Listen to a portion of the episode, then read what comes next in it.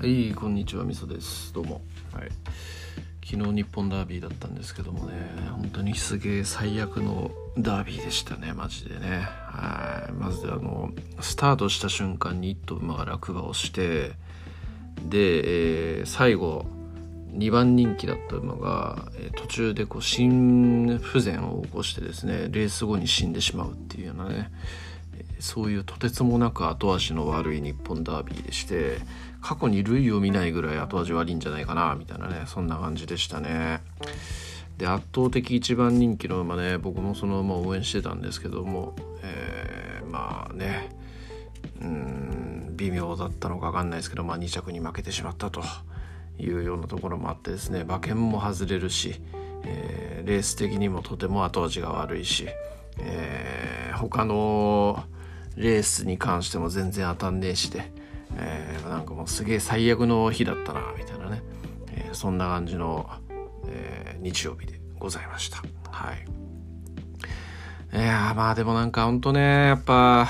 まあ経済動物というものであり、えー、そういうねあのレース中の事故とかなんていうのは日常茶飯事とは言わないまでもまああることなんでねえなんか取り立ててこう騒ぐようなことではないという考え方もあるんですけれどもやっぱね、えー、それを目の当たりにするとねやっぱテンション下がるしね悲しいなかわいそうだなみたいなねそういう感情っていうのは自然に出てきてしまうもんですよねほんとね。いや欲しい馬をなくしたなという感じですよ。北サンブラックっていう馬の子供でですね結構前走強い勝ち方をして2番人気だったんですよね。通にこう最後の直線向いた時にいけんじゃねえかみたいなそういう状況だったところからのズルズルね交代するみたいな感じだったんで。いやーなんか最近ちょっとそういうのが多くってですね何が原因なのかっていうのはちょっと分からんのですけれどもね。うん。いややっぱあのー、究極までえー、人でもねそうですけども究極まで仕上げるみたいなそういうことをやるとこう怪我のリスクとかねそういうのっていうのは上がるんだろうなというようなところでございますね。はい。まあそんな感じなんでございますけどそんな感じなんでございましてですね、まあ、昨日から今日にかけてまでテンションがかなり低いと、えー、ショッキングだなというようなところの日だったわけなんでございますよ。はい、悲しいなというところです。はい、でですねまあとりあえず気を取り直して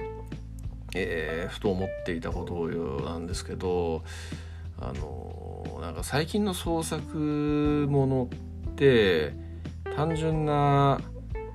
完全懲悪的なものみたいなのってやっぱ少なくなってんなっていうのを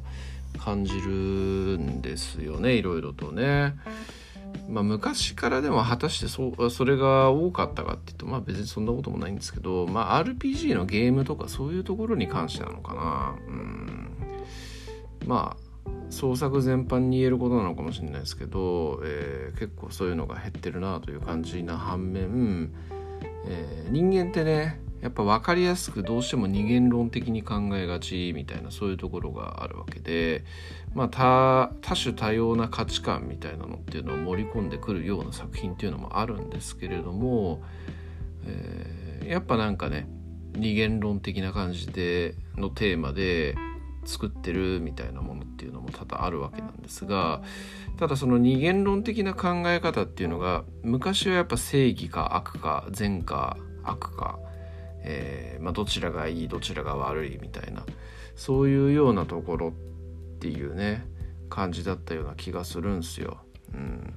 まあ、もしくはなんかちょっとまあ踏み込んだとしても個性か多様かみたいなそんな感じとかね。あ個性か没個性かとかね。そんな感じだったような気がするんですけどなんか最近のねいろんなテーマものっていろいろとねやっぱあるような気がしていてでその二元論的なところをこうね、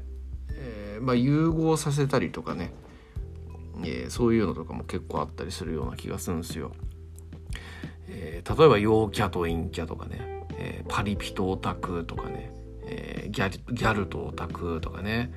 そういうような感じで、えー、別々のコミュニティが存在していてでそれがなんか融合してその中の2人がなんか恋愛関係になるみたいなね。そういうような話っていうのも多いような気がするんですがただ世界は、えー、パリパリピとオタク陽キャと陰キャみたいな感じでその中ではでも厳然と分かれてるみたいなね。分かれてるんだけどその架け橋として主人公たちが付き合ってるみたいなね、えー、ロミオとジュリエットかよみたいなそんな感じではあるんですけれどもまあそんなんとかうんとうんとうんとなんかあるかな。えー、まあなんかありますよね。こうえっ、ー、となんだっけ。本音本音で話す男性と仮面をかぶっている、えー、ゆるふわ女子みたいなんとかね、えー、なんかそういうテーマものなんかも最近いろいろいろいろとは言わないまでもまあ見るなみたいなそんな感じのことを思ったりするんですけど、まあ、それもねなんか、えー、価値観同士がいろいろと相反してるんだけれども、えー、まあねこうそこでなんか歩み寄っていくみたいなそういうような話なんですが、まあ、2つのただ2つの価値観みたいなものっていうのが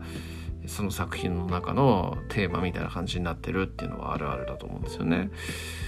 こう何て言うかね世の中の人たちっていうのが、まあ、読者とか、まあ、お客さんですよねお客さんがやっぱ善と悪ってっていうそういう分かりやすい魔王と勇者というも言い換えることができるんですけど魔王と勇者みたいなそういう世界観っていうところに対してやっぱ共感できなくなってるんだけど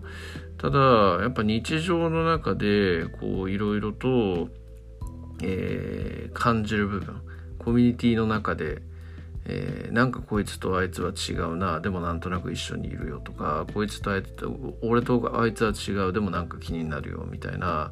なんかそういうようなものが日常の中にあってでそういうところに共感できるようなテーマだからそういうテーマが増えてんのかなみたいなねそんな感じを感じるわけだし、えー、正義と悪とかってやっぱりもう古臭いというか現代人にとってやっぱり、なんかねやっぱ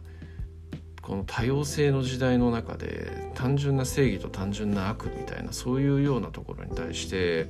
そんなの現実にねえだろみたいな感じで共感しきれなくなってきているみたいなね、えー、そういうところがなんか背景にあるんじゃねえかなみたいなことをねちょっと思ったりしたりしなかったりという感じですね。まあ単純に飽きているというところもあんのかもしれないんですけどでももうこう勇者と魔王も勇者と魔王のこう単純な勇者が魔王を倒しに行くみたいなそういう話っていうのが、えー、もう流行らなくなって早20年とか多分経ってると思うんですよねもう20年ぐらい前から、えー、なんか勇者が魔王を倒しに行ったけれども魔王が女で付き合うことになりました的なそういうテーマの作品ってあったような気がするんですよね。なんかそういうののアンチテーゼあの通常の魔王と勇者もののアンチテーゼ的な作品とかって結構昔からあるような気がしていてなんかやっぱねえー、30年前まではそういう単純な善と悪の二元論的な感じが共感できていたものが、まあ、もしくはそういうのが当たり前だったものっていうのの中にやっぱ現実味を感じ現実味を感じなくなってアンチテーゼ的なものをえー、ができていったみたいなのっていうのはやっぱあるような気がしたりしますね。うん、はい。まあまあまあまあなんかちょっとふと思った話でまとまりはないんですけれども、うん、まあでも本当今はいろんなテーマのフィクションものっていうのがあんなというような感じで思いますね。でいろんなものがあるということはやっぱり、えー、価値観が多様化しているっていうようなそういうようなところなのかなっていうね感は感じます。がただなんか世の中のやっぱり人々が求めているものっていうのはストイックな部分ではなくてやっぱりなんかお手軽インスタントにヒーローになるみたいなね。なんかそういうのを求められているみたいな話っていうのは、えー、なんか深井さんが言ってたなこれな。あそういうのが今すっげえ流行ってるけどそれっていうのはやっぱり現実世界に対しての不満っていうのがみんな大きいから、えー、もう苦しい思いをしてる人が多いからそういう漫画の中で苦しい思いをして成長していくみたいな話っていうのはやっぱり共感できずになんかやっぱお手軽にね、えー、異世界に転生して無双するみたいなね。そういうようなところっていうのが、えー、拍手喝采されるみたいなのっていうのはやっぱ今のこう現代社会に対する不満から来てるんじゃないかっつってねなんか古典ラジオのなんかの回で言ってたのがすげえ印象的なんですけどまあでも本当そういうそういうのはあるんじゃないかなみたいなねことを思ったりしますね。やっぱ正直ね僕もそういうしんそういう理由かどうかちょっと分かんないんですけどなんかね僕のヒーローアカデミアとかちょっと読んでて思ったのが修行パートいるかねこれみたいなね、えー、そんな感じのことをちょっと不届きにも思ってしまったわけですよ。うん、なんかねお手軽にいきなり強くなるみたいな展開っていうのはすげえご都合展開で、えー、そういうあからさまなものっていうのがある作品はある作品でうん。なんか理由付けが弱いなみたいな感じのことを思うわけなんですけどかといってこう修行パートみたいのがすっげえ長かったりするとそれはそれでね、えー、どうせ強くなるんでしょうみたいな感じで、思ってしまうみたいなねえそんな感じがあるんでうんなんか難しいなその辺のバランスとか塩梅ってみたいなね。ところとうんなんかやっぱ目が肥えてきてるみたいなそういうところもあんのかなみたいなね、えー、ちょっとそんなところを思ったり思わなかったりというような感じでございますね。はい。えー、まあまあまあまあふとそんなことをねなんか、えー、今日の散歩の中で感じたみたいなそんなところなんで話してみました。はい以上です。ありがとうございます。